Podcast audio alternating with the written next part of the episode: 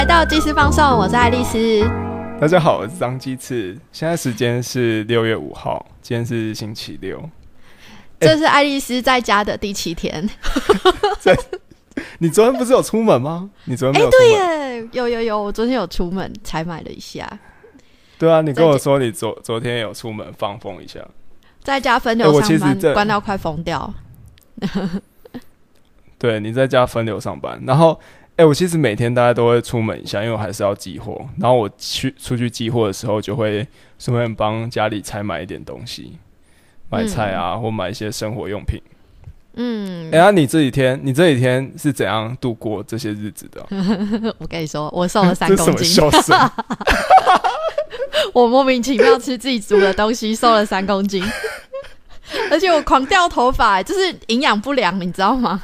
我真的殊不知，疫情之下我会变成疫情之下营养不良的受害者。我明明有这么多东西可以吃，也太扯了！是你你的厨艺都没有精进吗？对啊，就是都没有变好吃吗？我上一集不是说，就是我煮了爆干难吃的东西之后，我就一直吃食物的原味或不烹调的东西。然后你没有上 YouTube 去看一下？怎么煮吗？或者是看一些食谱？可是一个人就是一个你准备一个人吃的东西，就是你按照 YouTube 上面那个煮法，就是煮起来很多。你可能认真煮一个，你就可能要吃个三四餐。哦，这样不错啊，这样不是食物就会变放的，就是有点味。因为我不太知道怎么就是专业的烹调他们调味。哎，我跟你讲，这个时候不得不讲我优秀的小厨神。的灵魂？哎，我今天我今天做了日式味增豆腐，哎，那叫什么豆？呃，猪肉豆皮锅，日式猪肉豆皮锅。嗯，然后日式猪肉豆皮锅，对，是日式的。然后它喝起来真的是有白，我煮起来真的是有白汤的感觉，浓郁的感觉。我就昨天。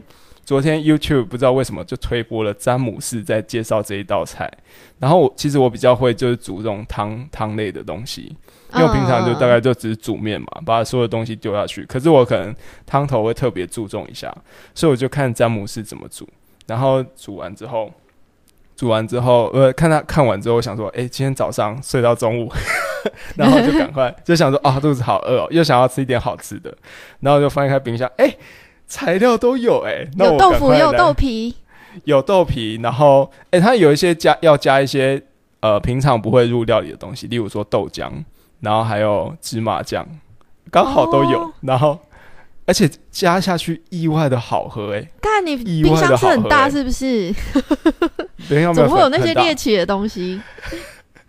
不知道就什么亲亲戚会种会磨什么芝麻送给你啊，然后。还有什么？之前要要补充高蛋白，还是会有那个豆浆啊，所以都会有这些。这就是住乡下的好处。我是深深感觉到嘉义市市区了。就是，哎，你明明前几天有朋友去你家帮你煮东西给你吃，也太爽了吧？哦，哎，对你这样说出来，害我现在有一点不好意思。不是，这是一个有一个历程的，你知道吗？就是我我我这个礼拜啊，我看了。黑道律师纹身卓，然后看了遗物整理师，我是遗物整理师，然后又看了 Law School，然后我就觉得自己很废，都没有产值。然后后来我就看了一本书，叫做《百年孤寂》，你有看过吗？我有看过，我刚才把那本书翻出来，但是我看你家有，你家有，我家有啊，就在我旁边啊，拿来给你看。干，这是文青必备，好不好？可是我你跟我买的名就是同一批。这个是他那个就是正式官方授权的五十周年纪念版，对他后来有再翻译一次啊，百年孤寂后来之前之前的翻译本都是盗版的，没有经过作者的同意，盗版的哦。对，哦，就是从这本之前，所有我们看到的繁体中文版都是盗版的。哎，你有把它看完吗？嗯嗯。然后，但是我我看一下，我看书签好像贴到。还剩一百页的位置，我就没有再读了。真的很好，而且我刚我真的没有完全忘记里面内容讲什么。然后我一卡一打开复习，想说复习一下好了，第一第一章就是那个主家族族谱，妈的，我看到那家族族谱我就放弃了。你是因为看到我写给你的脚本才回去翻那个吗？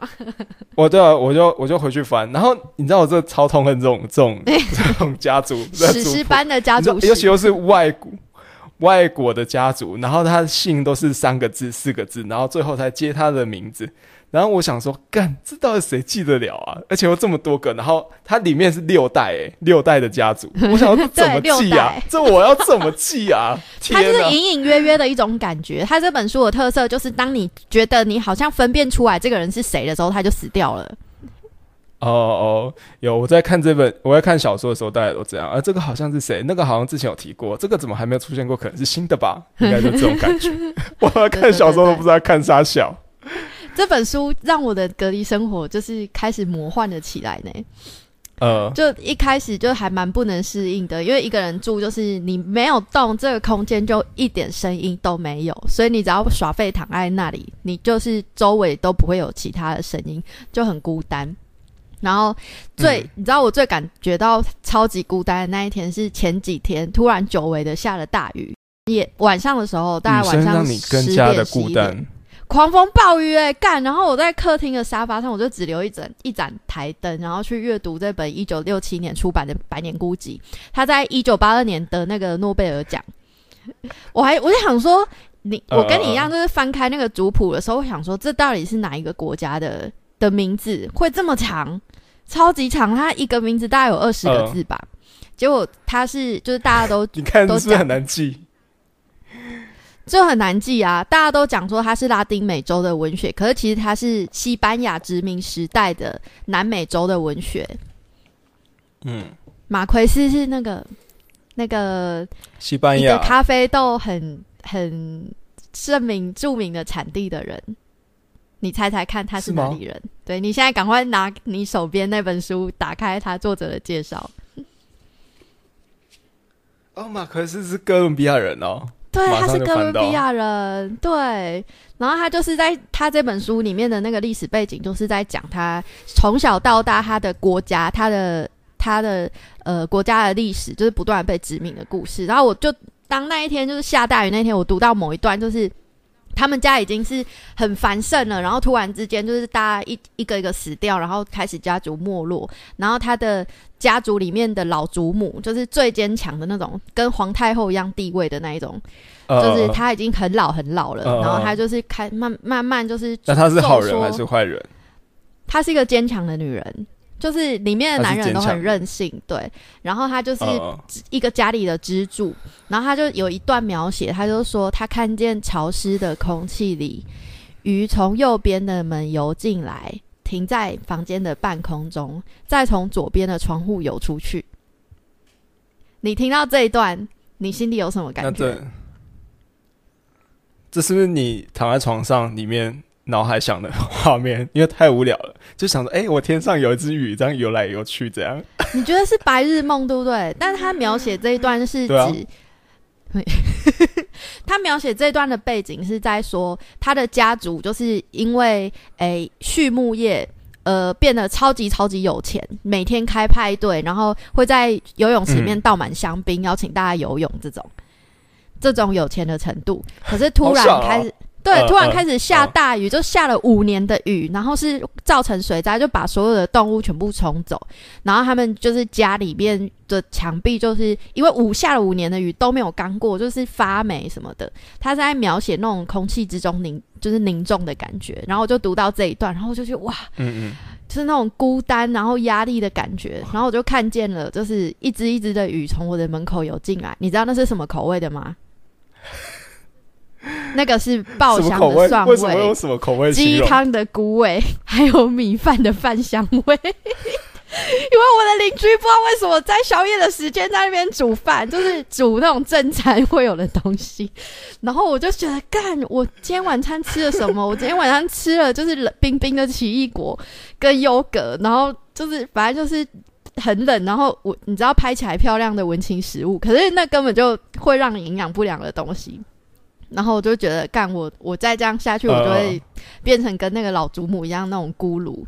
因为就是营养不良，我就掉了头发，所以我就请了在嘉义有一间很好吃的早餐店，叫小自由厨房，工作的朋友就来帮我准备饭，然后他就帮我准备了四天份的鸡汤，嗯，那锅鸡汤让我活他还到今帮你煮鸡天，汤，也太爽了吧！因为我就看到那个鱼是鸡汤，就是有鸡汤的味道，所以我就超想嗯吃鸡汤。我一个礼拜瘦了三公斤哎、而且你知道什么叫做好奇心杀死一只猫？好奇心真的会杀了一个人。我在我家发现那个过期的巧克力，是我去日本买的，然后它是海贼王的限量的巧克力，然后它巧克力每一块上面就是那个悬赏的海报，超级精美的哦。然后我就很好奇那个味道，我就想说，哎、吃一口。就是吃一口，我就咬掉那一块的一半，然后想说，哎、还可以吃哎、然后接下来我就开始反胃。你觉得？你觉得、嗯开始反胃，对过期的巧克力多久？你觉得可以吃？还可以吃吃看？嗯，以你的观点，这过过期多久？我会看过期多久哎、对，你觉得过期多久还可以试着吃吃看？一年吗？那盒巧克力过期一年吗？那盒巧克力过期了两年半，然后我干还你为什么敢吃？我就好奇啊，我就想说味道会怎样呢？然后我就上网查，就是强烈致癌物，然后会导致严重食物中毒那种。就是巧克力过期是一件就是还蛮严重的事情。我想说，干，就是我真是差点杀死我自己，而且还没有人会发现我已经死掉了。你这很会造成你邻居的恐慌哎、就想要突然有一个 有一个人突然暴毙，我想说会不会又是暴毙，然后才验出有得到 COVID 的案例？你干 对，然后结果之后真的不要结果是因为食物中毒吃了两年半的巧克力，过期两年半的巧克力。对妈的，你的邻居整个吓都吓死，赶快连夜搬走。下风妙龄女子陈氏家中不明原因死亡。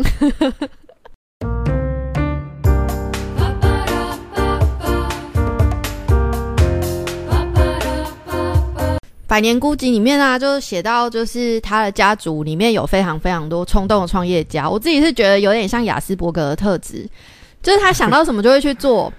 就呃，他的最早最早成，就是这个家族里面最最你你看那个族谱最上面的那个人，那个男人，他就是买了吉普赛人带来的一块磁铁，然后他就想说他要吸出黄金，所以他就用家里所有的家当，包括他太太私藏的嫁妆。就是去跟吉普赛人换这个巨大的磁铁，他觉得哇，这是 so magic，就是这个东西是世世界上最伟大的发明。然后他就拖着这一块那个磁铁，然后就翻遍了这整个村村庄方圆百里的地方，然后他就觉得自己应该可以寻找到黄金，就是这种固执，就我觉得是创业家的特质，然后就有一点疯狂。所以你记不记得上次？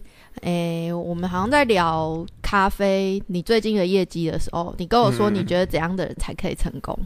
嗯，哦哦，你说我们自己私讯在聊的时候吗？嗯，因为因为我最近听到一句话很有感，他说现在这个世界很疯狂，你要比这个世界还要疯狂，你才能够赚到钱。他是说能够赚到钱啊，不是说能能成功，或者是你真的确实要比这个世界更疯狂，你才有办法被人家记记得。对，就是《百年孤寂》里面就是成功。刚刚我讲那个畜牧业就是赚大钱的那个男人，嗯他是怎样致富的呢？因为他发现他在跟他的情妇上床的时候，周遭的动物就会疯狂的生产。就比如说，干就是这种荒谬的事，然后就是带点迷信，可是呢，他又觉得这个这个情妇是他的幸运符，呃，他有一个正宫哦，就是，然后，但是他还是觉得说他的他的家族的他的他的所有的事业都是依靠这个情妇撑起来的，所以就是这情令这个情妇就是更加的有那种性魅力，所以他一直跟他上床，然后他的他的牛啊、鸡啊、猪啊、就羊啊，就是一直生产，一直就，不断繁衍，对，就是爆炸性，就是那种像病毒一样那样繁衍，然后就是很 crazy，可是他真的就是靠这个而致富。呃然后我就呃我就看到这些，就是这些诶，这个家族的男人们，就是都是这么疯狂，我就觉得对你讲的对，就是创业就是需要那种很像疯子的特质，他需要那种咬咬紧牙关奋力一搏。我觉得尤其尤其啦，就是疯不疯狂这。在疫情爆发之后，真的更看得出来。你你像掉了吗？没有没有，我我只是打个比喻嘛。你说路边那些摆小摊贩的这些生意人，他们不够安分守己吗？他们也是按着自己的步调啊，想说就是自己出来做个生意，然后卖卖个菜，我也不不贪心，我也没有弄大公司或干嘛。可是你看现在就是遇到这种疫情的冲击，然后也是他也是面临的一个很大的挑战，他的风险潜藏在的风险还是蛮大的啊。然后，然后你看，像如果是你是一个很疯狂的投，如果是一个很疯狂的投资者，他在他在疫情的时候，他去买什么航运股。买航空股，但他就飙涨哎！他如果把身家压下去，他就变两倍，变四倍。他可能把他太太的嫁妆就拿去买这些东西。对啊，所以我觉得，我觉得应该要去说，就是大家应该要去说，就是传统教育上给我们的教育，就就会说，希望我们是保守，然后一步一脚印的去慢慢的实践。那像在这种时候啊，例如说三十。几岁、四十几岁的人，他们大概都是怀抱着一个梦想。哎，我前面已经努力了十几年，然后好不容易存到一笔钱，钱砸下去，准备要开第一间店的时候，妈的，疫情来封城。靠呗，这个到底是，这到底是，这真的会哭出来哎！你如果在路边看到那个店，就是比如说五月十号，就是五月十号挂红布条，就说哎，我们下周要开幕喽，然后就就爆发疫情，然后那间店就再也没有办法打开那个门，你真的会觉得天哪，都是 so sad。那那个花篮那放在那边，到底不知道要收还是不要收？哎，因为花篮应该想把自己种进去那个花篮里面。虽然我们现在是笑着在讲这件事情，但是其实 你是深受其害。我们身边有很多朋友，就是因为疫情的关系，生意受到很大的影响，因为他们都是实体店面的工作者。对对对，实体店面真的受影响很大。前几天我看到一篇很有趣的报道，是 BBC 写的专访。嗯嗯嗯，他提到两个词，他他是在讲，就是中国现在年轻人有的一个新现象，大概是九零年。九零后跟一百后，就大概是现在十几、十岁、二十几岁的年轻人很流行的两个词，一个词叫做内卷。卷起来的卷，嗯嗯嗯，一个词叫做躺平，躺平。你平常在做的事情，躺。你这个礼拜做的那不断的内卷跟躺平就会有腹肌。哎哎，不是是这样吗？不是这个意思。内卷是内卷这个词是源于就是人类学的调查，中国人类学的调查。因为这一篇是在讲就是中国现在的现象，所以是一种现象学哦。然后它是人类学里面的一个词，就是它原本的出处是在讲说他们在的精致农业投。入了大量的生产力，却没有达到应有的经济效果。嗯嗯，你你你听到这个的时候，你会不会想起我们身边很多就是做那个什么自然农法、无毒农业啊，青年农夫 有没有投入大量的生产力，却没有得到应有的经济效果？就是内卷，就是在讲这件事情，就是他他投入了很多时间，可是呢，好像一直在重重复同样的事情，而没有看到进展。嗯嗯，这句话你是不是跟我讲过？就是你在经营咖啡工作室的时候，哦哦哦，你觉得你好像每个月都在做一样的事情？对，哎，我我会这样觉得自己，会觉得自己这样每天都在做同样的生的事情，然后生产力都很固定。可是我看别人，我看别人偶尔可能会觉得更严重。我想说，干别人做生意，为什么他明明做比我还要智障？为什么可以做比我好？那我就想说，越想越难过。他投入了你不知道的努力啊！对，或或者是也会有看到那一种就不知道想说他他做生生意就是没有生产力，然后又卖的不好。我想说他一天卖个几个是要赚什么钱？我都常常会有这种这种想法。我都已经慢慢从左派，从以前的社运分清，一直移移移移移移移到。有有派的那种创业家，或者是公司公司的那种想法，想说要怎样在短时间有效的资源里面创大创造最大的利润，这样。嗯，对。哎，我觉得中国它的发展就是在近代，就是就是以极高的速度发展，但是因为它。诶，政权的关系，所以我们无从得知他的次文化，或者是他的青年，就是他意识发展、认知发展到哪里。然后我看到这篇专访，我就觉得，哎，好像中国青年开始出现了那种愤青跟绝青。台湾在更可能几年前的那种社会氛围的现象，愤青跟绝青是负责躺平吗？愤青跟绝青就是他们开始意识到，就是无能为力。要反抗，但是又无能为力。他们在寻找另外的抗议的方法，因为在他们的国家的确抗议跟在台湾比起来是比较危险的。嗯嗯嗯，然后他这篇报道上面就说，中国的年轻人意识到大品牌跟外卖平台几乎掌握了行业的规则，嗯然后年轻人要开小店进入市场已经太晚了。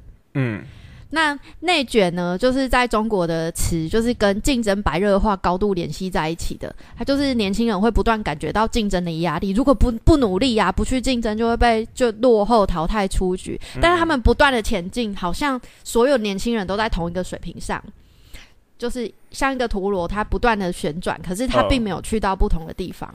呃，内卷应该更白话的讲，就是说他有有一批人就是专门在追求功名利禄的，然后他就是不管要用，他们就是认知到只要努力就能够成功这件事情，所以他们的生活就是一直不断的向前，一段一不断的向自己的目标朝进。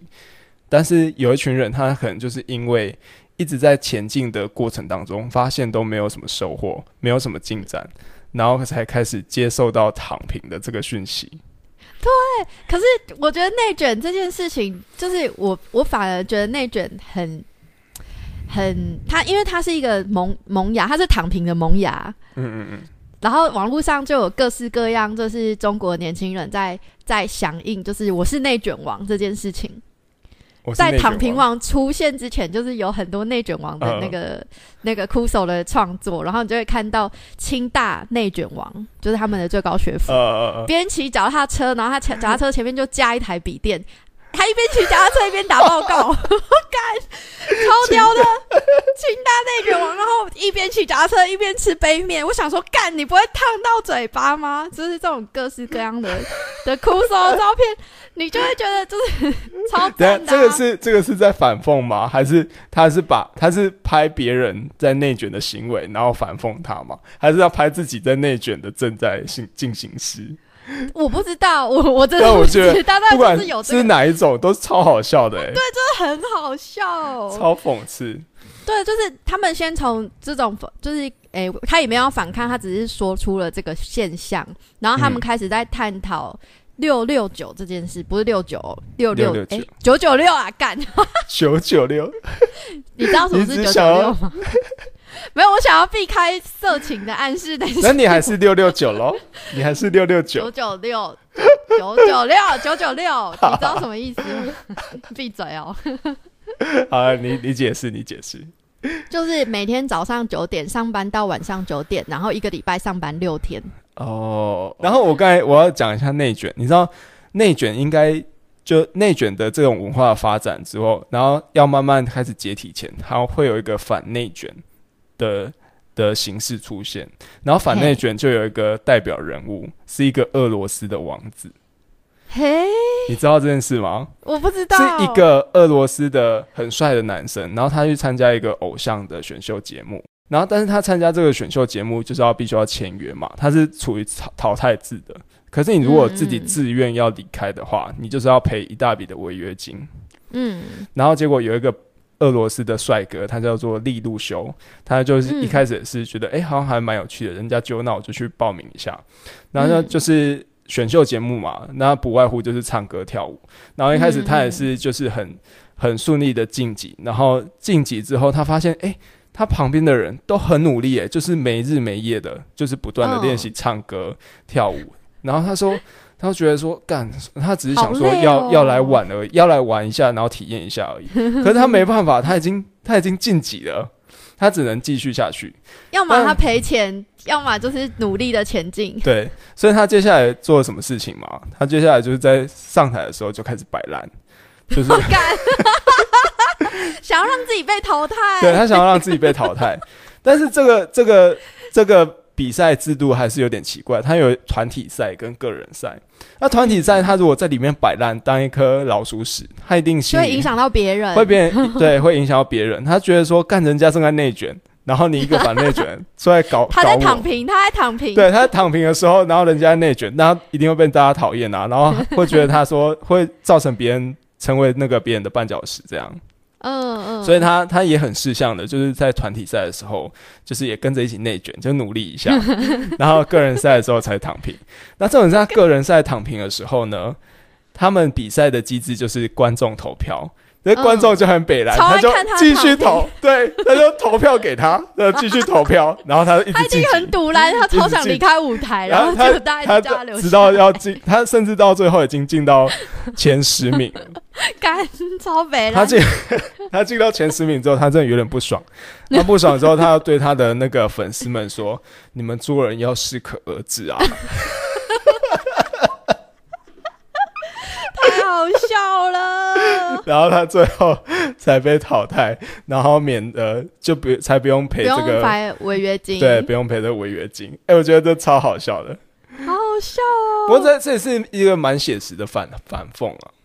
嗯，对啊，这中国真的是一个很荒谬的世界。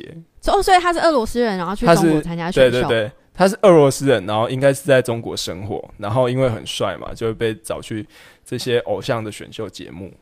嗯嗯，对对对哎、这很有意思哎。内卷其实还有一个很值得讨论的是，就是内卷的这一代跟他们成功的父母的那一代，就是我们很听过很多。呃，跟我们年纪一样，或者是年纪比我们轻，可是是中国人，然后超级有钱，嗯然后在国外大撒币，或是有一些脑残的行为，就是因为他太有钱了，所以他导致他表现的很脑残的这群人，嗯。就也发现了，即使他家这么有钱，可是他再也无法比他的父母那一辈更有成就，就他们已经错过了。他们那个词叫做机会窗口期，哦，跟收运嗯窗口是同一个词，我不知道为什么要用这个。你为什么要联想到这个收运？我不知道啊，就是六六九六六九的关系吧？六六九九九六，来自中产阶级的年轻人，干你闭嘴！来自中产阶级的年轻人面对错过机会窗口期的那种挫折感，就是他们在成长过程当中就看到自己的爸爸妈妈那一辈是在中国经济高速增长的的环境之下，他只要他爸爸妈妈只要想到什么别人没想到的，他一做马上就会成功。嗯，所以他他们觉得自己好像也可以这样，可是当他们拿着就是爸爸妈妈给他们的钱，要去投资他们现在呃想要开一间小店，或者是像台湾这样开一间独立咖啡店啊，或者是手工艺品店啊，却马上就很容易失败。然后就有专家学者在讲说，他们就是这个社会的现况已经不像九零年代或者是二十一世纪早期这样子，就是可以透过一个想法迅速致富。他说，这个他们的机会窗口缩短到剩下十年，因为他们比较晚发展，对，就是他们比较晚发展，所以他们可以吸取就是别的国家他们的呃，对对以前的，对，就是他们可以直接拿到成功的方法。他们毕竟中国就是设备、硬体，设备毕竟中国就是很爱就是剽窃啊，所以他们就是马上踩在巨人肩膀上看世界，然后所以那个受孕窗口就直接变成十年，呃呃，就关上了，就再也无法受孕了。诶，对，而且这些中产阶级他们想要开咖啡店，我觉得看在他们父母的眼里，应该也觉得说，三这这样 Q 港，哎、对耶，就是他 应该会们的，对他跟他们的爸爸那妈妈那一辈的雇主跟资本家之间的对立，就是越来越明显。对啊，然后因为他们政权的关系，他们没办法就是跟政府靠北说，按你那个法令规定这样子，我们没有办法劳资协商。他他们没有内建这个这个记忆体，他们也无法做到。无法这样子做，所以他们就只能把矛矛头对向那个资本家，像那个阿里巴巴的马云，呃就是被骂到臭头嘛，什么吸血鬼啊什么的。呃，他也是被中共打压的啊，打压的一个人。对对对对对对对对，嗯，我就觉得，哎、这个这个现象就是跟台湾的厌世青年不是颇像的吗？跟台湾的厌世青年，我觉得应该现在各国都会有遇到这样的问题吧。因为现在毕竟我们这一代是生长在一个相对物质丰比较丰裕的一个年代，然后物质丰裕之后，就会开始想要增进自己的文化素养啊什么的，所以才会有一波什么在开咖啡店、在开甜甜店的一个浪漫的想象出来。嗯，你记不记得我在明雄卖咖啡那个那次讲座？呃，在那个明雄，对，在慢灵魂那个慢灵魂的老板，他讲了一句话，嗯他说他觉得大家的咖啡到最后都会差不多的好喝，嗯嗯嗯，重点是我们在过程中得到了什么。我那时候不懂他讲这句话的意思是什么。什么叫做大家的咖啡都会差不多的好喝？大家的咖啡都就是你会喝不出来这是谁的咖啡啊？应该是这样说不是这，样说吧？这样干，就是这样说啊。就是我的咖啡，就是你如果不是业内的人，你喝到我咖啡跟喝到慢灵魂的咖啡，你其实没办法分辨是谁烘的。如果你没因为是有尝，都是好喝的，但是分不出差异，是这个意思吗？对你如果没有一个比较值的话，你其实很难做出一个好喝或者是不好喝。就除非这两杯放在你面前，而且你是长期的熟悉它，你才能知道说哦这一杯是谁烘的，然后那一杯是谁烘的。然后其实要现在台湾的技术，你要做到好喝这件事情，其实已经不是太困难了。这是就是这就是内卷啊！就是比如一个咖啡师，他投入了很多时间在在好好的烘咖啡、好好的冲咖啡这件事情上面，可是大家都已经跟他一投入一样多的时间，甚至比他多的时间，所以大家的咖啡技术都已经到了一个水准，但是消费者没有因为某就是他们一起前进，但是消费者没有因为他投入的时间而买更多他的咖啡。说就技术层面上的内卷跟商业上面的内卷会不太一样。意思像有一些有一些咖啡师，他就很专注的说，我要把这一批咖啡烘得很好喝，所以他不断的去寻找这个曲线，或寻找一个很棒的甜蜜点。他可以在这个这个烘焙甜蜜点，这个烘焙手法，它可以呈现最多的什么味道。是甜蜜点？就是你不知道，你喝咖啡会有一个甜感啊。有些人会追求一嗯个，反正就是好喝的点啊，你就把它这样想象。怎么听起来有点奇怪？甜蜜为什么有点奇怪？这是一个真的有在用的词吗？就是烘咖啡是真的有有一派会追求甜感啊，就喝起来会有一个饱满的甜甜干干的感觉。但甜蜜点这是你自己取的，还是有人真的这样用？嗯，应该是我自己取的。对呀，我就知道，我想说从来没有听过这啊，个我想我想说我要讲一个让大家懂的啊，不然我跟大家讲说梅纳反应怎样怎样，梅纳反应怎样，哦这个大家听不懂啊。哎、不错哎，我觉得你的那个咖啡行销可以打这个打这一派，就是打一派就是恋爱感这样。对，然后恋爱感这种就是比较牵涉到商业行为，就是你要怎么样去吸引更多客人，然后你就是往嗯商业的内卷去去发展。你就想说啊，我咖啡就红了六十分、七十分就不错了。就就好了，那我就维持这样，然后接下来我去发展我的商业策略。哦、其实我自己在做的哦就会比较像这种，所以我会着重在我包装设计上面，跟我的行销上。再回到我们刚刚聊的那个文章，躺平这件事情啊，就是先内卷，内卷才有躺平嘛。嗯躺平这件事是他们今年四月才出现的欸、真的吗？嘿这么好奇哦？对，就是，所以我在我才觉得有趣啊，就是他们终于要躺平了，台湾的厌世青年放弃了多久？他们终于要躺了，就是因为在台湾，就是好久好久以前，就是流行在哪里跌倒就在哪里躺好、这句话，对对是不是很久以前就流行了？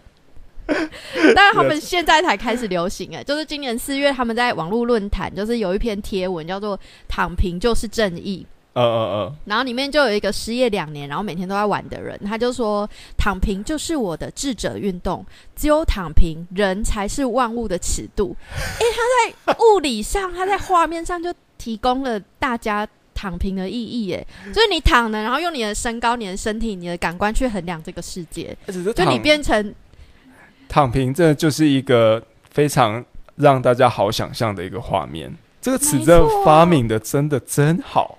就是瑜伽里面的大休息。你瑜伽就只会做大休息，就跟你在内卷的社会只会躺平。就说我接下来要做三十分钟的瑜伽，然后我每一个动作都是大休息，你跟大家解释，做五个小时的瑜伽你。跟大家解释一下大休息什么？大休息就是介于有睡着跟没睡着之间的状态，然后你可能可以用就是四肢，就是手跟脚同一个方向，或者是把它大大的张开，这两种大休息的方式。就是你要侧睡还是躺着睡、趴着睡都可以。没有，你只能躺平，你只能用你的背，，OK，就是从你的从你的后脑勺到你的脚跟，就是都必须要压在地板上。然后它只有两种分别，就是你的手是合拢，脚是合拢的，跟是手是张开还是脚是张开的。但是你有没有睡着？你有没有？睡着？根本就没有人发现。它是介于有睡着跟没睡着之间。放屁！好笑然后就是在这个躺平王之后，就是有一个叫做“好心的旅行家”的那个留言，就是在网络上大量中国网络上大量被转发，他就被封为躺平学大师。嗯他就说，只要我躺得够快，资本就剥削不到我。哦感觉很有道理耶。干，他是社会险恶，先躺为敬。哎、你知道这个就是就很像现在台湾什么左派右派之争，然后现在突然出现了一个就是脱离了这个左右派，变成一个随躺便啊，平你要怎么想都可以啊啊。一加一等于五，fine，that's okay。，对，没错，很有趣。嗯。你记不记得曾经台湾有一个广告，就是我我忘记是全脸的还是反正就是那种诶、贩卖店，然后是卖民生用品的，他打了一个广告，就是有一个 OL，他就是呃一个 OL 的独白，就是他在赶着下班，嗯。他可能加了一点班，然后赶着下班，然后他就他就听到啊，他好像在证券行还是什么上班吧，然后就说哦，今天股市又跌了，然后他就看了一眼，就是别人就是脸上就是觉得哦，今天股市跌了，就是心情不好这样子，然后他就说还好我没有存款，所以我没有办法买股票，这件事影响不到我。然后接下来他就去这个贩卖店，就是哇，今天什么什么打八五折，然后反正这个广告就是在说，就是哎，你你。你没有投资就不会失败，然后我这里有一个现成的折扣给你，你只要嗯来买我这个东西，你就是赚。呃，可是我觉得这个也有点反讽哎、就有一点像是大家在讨论小确幸背后的一个哀伤的感觉，就大家对，但是它就是躺平的一个很好的概念啊。是也没有错。哎、你好愉悦在在讲这件事情哦、因为就是躺平真的蛮舒服的。我真的是在在家上分流上班，就是理解到躺平的争议，然后我就在看了这个文章，我就脑袋就想起各式各样，就是那种你知道在那种大大环境，然后资本就是资本主义的时代，然后大家还会用小确幸，然后会用放弃抵抗这件事来赚你的钱。像那个全脸他们的的之前出那个咖啡，它的海报上面写什么？做牛做马也要留一留时间喝一杯咖啡，然后他那一杯咖啡二十五块，呃，然后就是没有很好喝。但还是要赚你的钱。对，但他那海报上面就真的是一一只牛、欸，就是一只牛穿着围裙在帮你烘咖啡，就是做牛做马都要留时间给你喝一杯咖啡。这好，我觉得这以后很值得放进教科书、哎，就是一个暗讽，或者是不管是这个作者是暗讽还是怎样，还是会不会是因为之前全脸也有爆发，爆发一些事件，就是血汗全脸呐、对，或者是啊，那个那个董事长他说他好像说了一些有争议的话，嗯，对他他说了什么我忘了，反正就是跟劳工。劳工，他是说他以前什么多多努力工作，或者是存款多少，但现在劳工都是什么烂草莓什么的，对，这这就是就是这就是内卷的一代，然后跟上一代都是很快速成功的那一代。然后我觉得这个设计师根本就是为了要报复全联，我觉得这很赞，这就是要让这就是要让那个董事长名留青史啊！干，超棒的、啊。然后就是对于这股内卷跟躺平的，因为内卷它有带起一点点那种次文化的反抗，就是嗯他们的年轻人列了那个九九。九九六对九九六九九六清单，就是嗯哪一个企业它就是必须要每天上班十二个小时，然后周休一天，就是他们列的那个清单，然后就是大家要一起注意这些企业，这样就跟我们那时候在反统一或者是就是有那个什么认认明到底是哪一个企业的那种嗯制度，就有点像，但是他们不能公开的谈这件事情，所以中国官方媒体啊，就是对于内卷跟躺平，就是表示到那种很很担忧，甚至谴责。他就说，这对社会经济发展就很不利啊！你一定要，你一定要先什么？你还都还没有有钱起来为富，你就先躺了，这个怎么可以？你必须要为这个社会带来创造性的贡献。然后他们就列出这个清单，这样列列出这些恶劣清单，恶恶劣公司或者是有压榨劳工的清单，这样吗？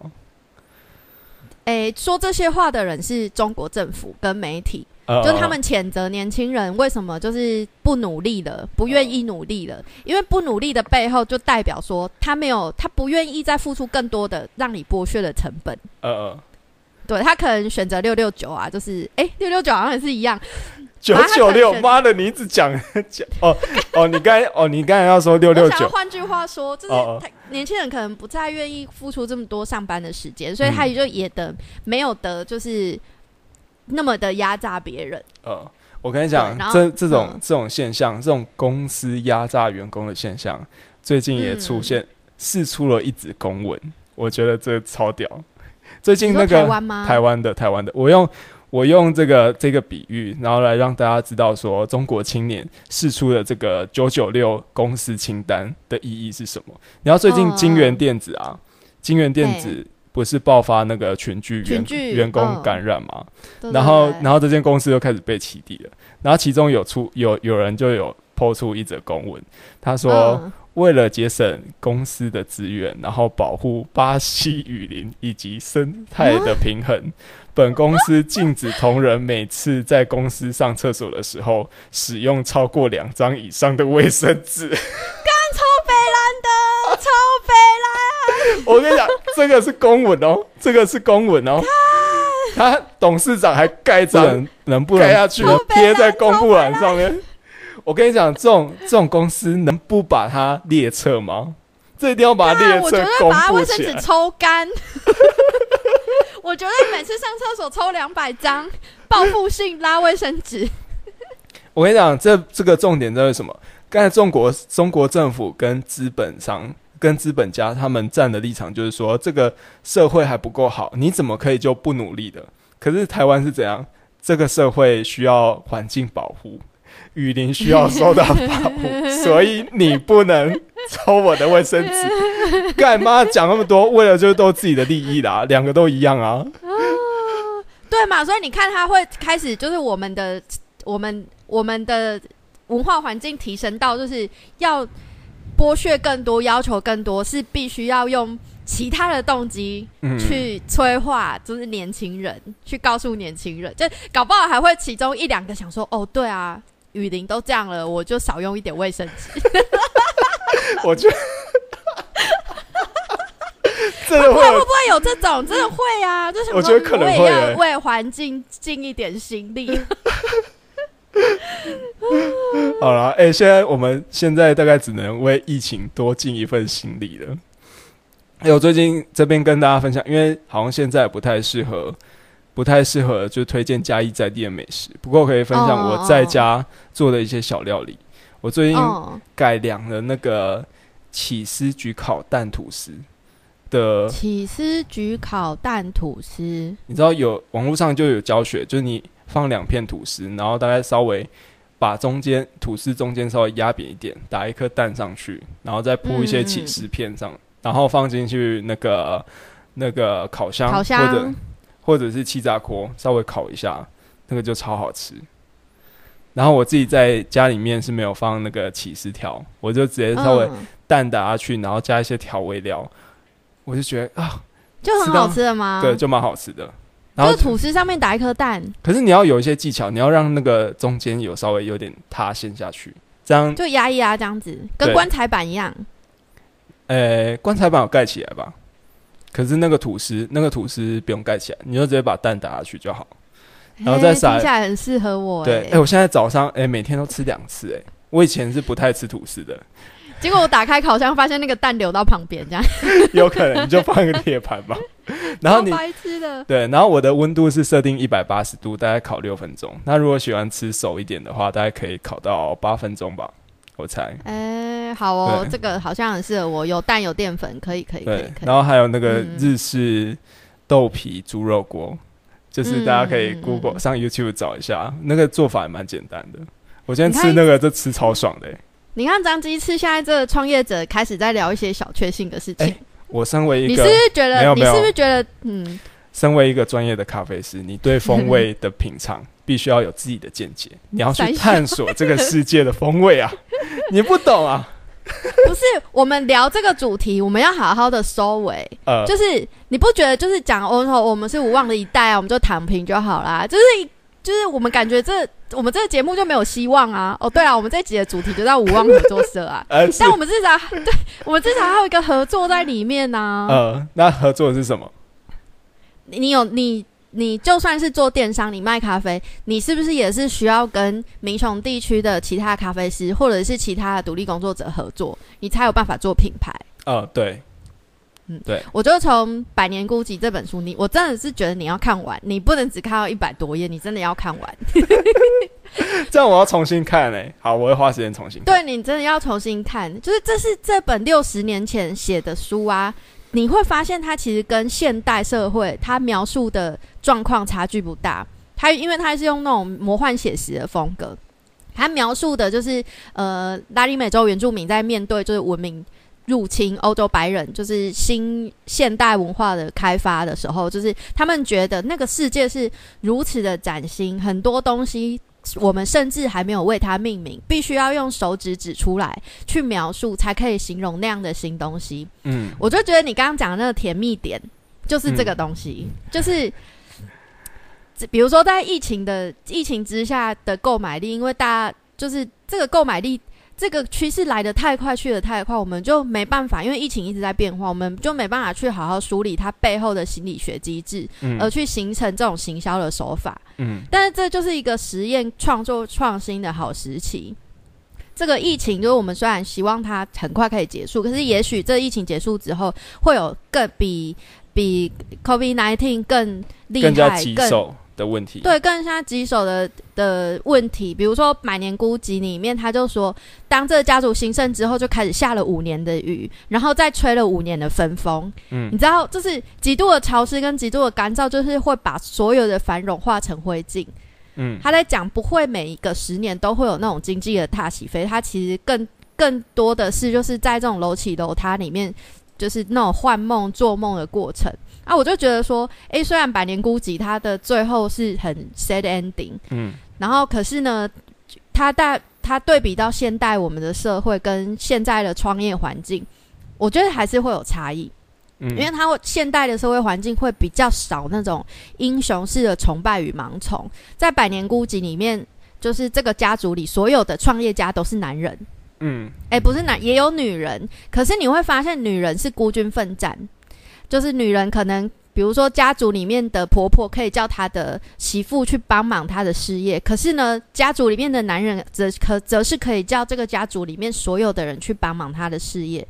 就是现代的社会中是不会有这种比较不会有这种性别的差异，它更多的是互相尊重跟每个人那种对于想要做的事意义感的集合。嗯嗯这件事情很难，可是，一旦成功，就是在这个成功的的的每这个成功的环境之下每个人，他可以得到不止金钱的意义，或者是不止说哦，干温干就是做贼我就就一样哎，我很骄傲，我为我的儿子感觉到骄傲。那是他自己的成就，就不会有这种是别人的成就而来的投射认同，是每个人自我实现。嗯嗯也就是说，就是我们可以趁这波疫情，让成功的定义跟它展现出来的样貌会更多元跟更多种。嗯比如说那个俄罗斯的躺平 躺平王，大屏文化，你说他是不是成功？他是成功啦，他传达了一个很特别的价值观，对，对不对蛮有？趣的。没错，没错。然后在这波疫情当中啊，我就想说，就是在疫疫情开始之前，我们不是很流行那个阿姨我不想努力了，嗯，就是大家都疯狂的寻找阿姨，对，青春美艳刘阿姨。那我觉得，我觉得这是一件好事哎、为什么是好事？就是躺平文化的一种。如何让在上一波潮流中成功的人，与新一代的青年再成功一次，打开他的受孕窗口。哎六六九，六六九，就是如何安放各式各样的，呃，如何安放自己的渴望啊，然后在各式各样成功的人们在自己的欲望跟需求中取得平衡。我觉得会有更多，就是在疫情之下，或者是在现代社会中，就是更多那种很丰富的故事。嗯，好了，我觉得在在这种时候，就是也不要怕说跟别人不一样，因为在这个疯狂的时代，就是有时候还是要更疯狂一点的做自己。跟反正你尝试到成功，或者是尝试到失败之间的时间可能会很短。对，可能很短。超跟大家分享一个那个英国首相丘吉尔，他曾经说过，不要浪费好的危机。现在正处于一个危机当中，就是因为危机当中就有很多混乱，那也会制造出很多的机会。那不管是你是传统派的这种内卷型的积极的人物，还是你要当躺平的做自己的，在这个时候，对做这种自己躺平舒服，我觉得这两者在这个时代当中都会有一个会产生出一个新的文化。就在未来，嗯可能我们就不会去特别谈论成功失败，而是去谈论更多元的样态的、更多元样态的模式。对我觉得啊。我是比较期待这样的社会啦，因为成功失当败有一天这实在，当有一天你卖咖啡不是卖的很多，是卖的很爽的时候，你就可以跟大家分享你的受孕窗口在哪里。然后我的我卖的咖啡，人家要拿去灌肠。什么东西啦？啊，没有，什么小故事就？不是不是不是用喝的啊，用灌肠的啊。这啊。什么意思？干，你这段是不是要剪掉？可是这真的有人干这种事情啊？为什么要灌肠？就是指你的咖啡过期然后会拉肚子吗？不是的啊，不就有有些人会习惯，会觉得说，就他有些个人的习惯，他们会习习惯就是让自己的肠子更更干净一点，然后有些人会讲宋美龄，是吗？我不知道，反正我听过这类似的故事。好，干，我觉得这段要剪掉，这段有点不明确。不然你可以出一个就是疫，就是对抗疫情的那个软肠包啊，就是如何把细菌排出去，就制造那个假消息、假新闻的那种广告，有没有？就是跟那个第会盖台的那种的广告一样，然后搞不好你就卖了哎、你试试看嘛。不要，我刚才只是乱讲，跟我刚才不知道为什么突然亢奋，这段你不准剪，我觉得很精彩。傻小。好啦，我们今天就讲到这里。好，我是张继次，我是 Alice，我们下次见，大家加油，拜拜，拜拜。